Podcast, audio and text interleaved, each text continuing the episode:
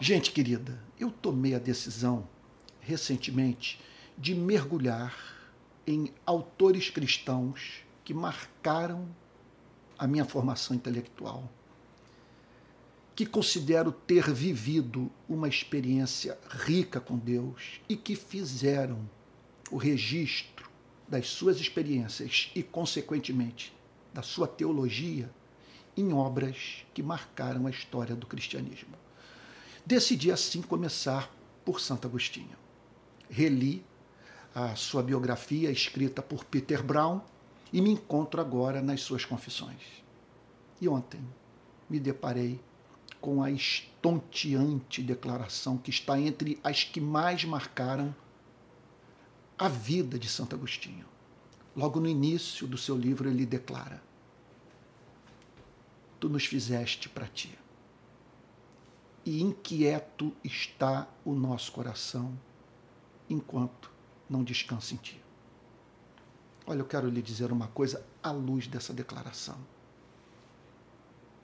Estão brincando com os seus sentimentos nas redes sociais, enganando você, oferecendo conselhos baratos que não passam pelos testes da vida. Por que falar em felicidade sem tratar dessa inquietação do espírito humano é brincar com a alma humana. Porque inquieto está o nosso coração enquanto nós não descansamos em Deus? Olha, em primeiro lugar, porque você pode ouvir o discurso que for sobre a felicidade das galáxias nesse planeta. Contudo, nenhum deles oferecerá resposta para os problemas que estão em curso nesse momento na sua vida. Você encontra-se em processo de envelhecimento, lidando com uma vida curta, dura, incerta. E vai morrer. E não apenas isso, vai testemunhar, se você chegar na idade que eu me encontro, a morte de pessoas queridas, de gente que você considerava forte e que subitamente vai desaparecer. E terá que se separar de muitos que você ama. São fatos da vida. Por isso que está escrito no livro de Jó, no Antigo Testamento. O homem nascido da mulher vive breve tempo, cheio de inquietação nasce como a flor e murcha, foge como a sombra e não permanece.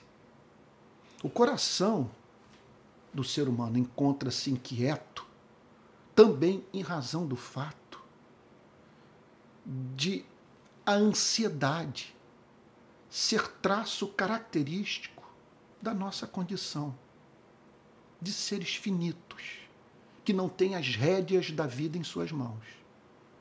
Porque ou vivemos nesse mundo a ansiar por aquilo que jamais alcançaremos, ou vivemos nesse mundo a, após a conquista daquilo pelo que ansiamos, vivermos tomados de ansiedade de virmos a perder aquilo que conquistamos. Isso porque os adversários da nossa felicidade são mais fortes do que nós. Precisamos de alguém no universo que tenha todo o poder e nos ame.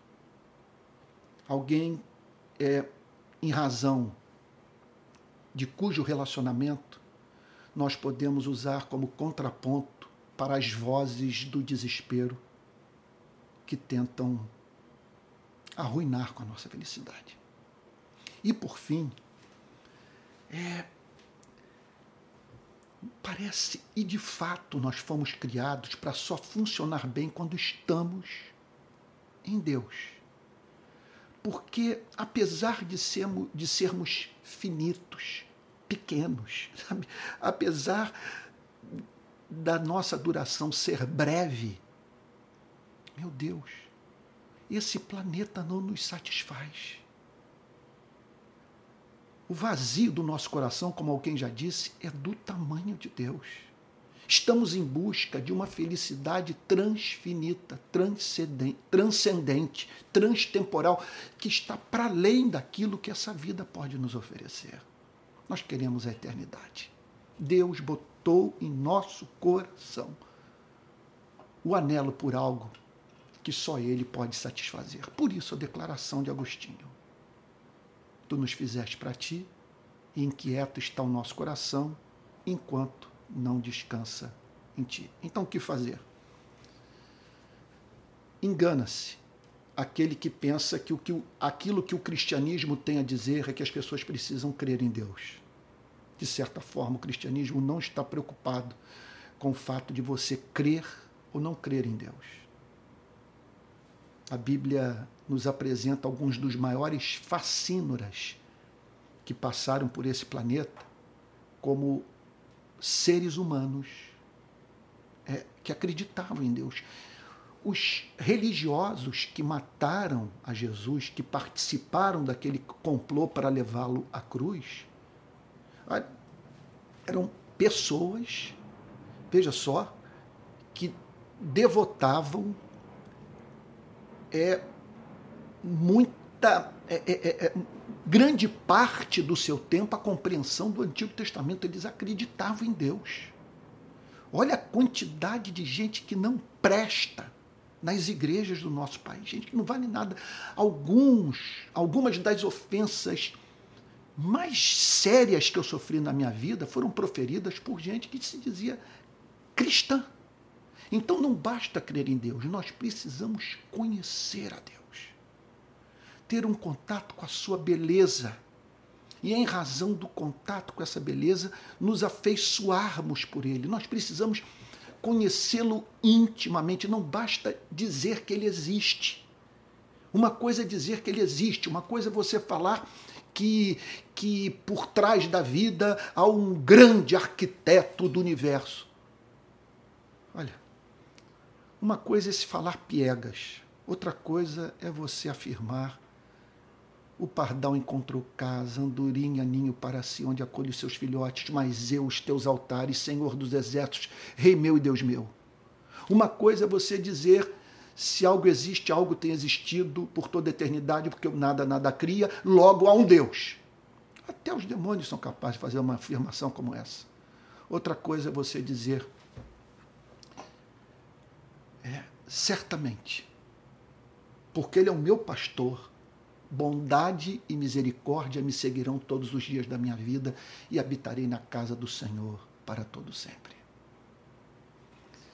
Agora, qual é a principal e única, na verdade é o seguinte, qual é a única avenida para o vero, o autêntico conhecimento do Deus verdadeiro?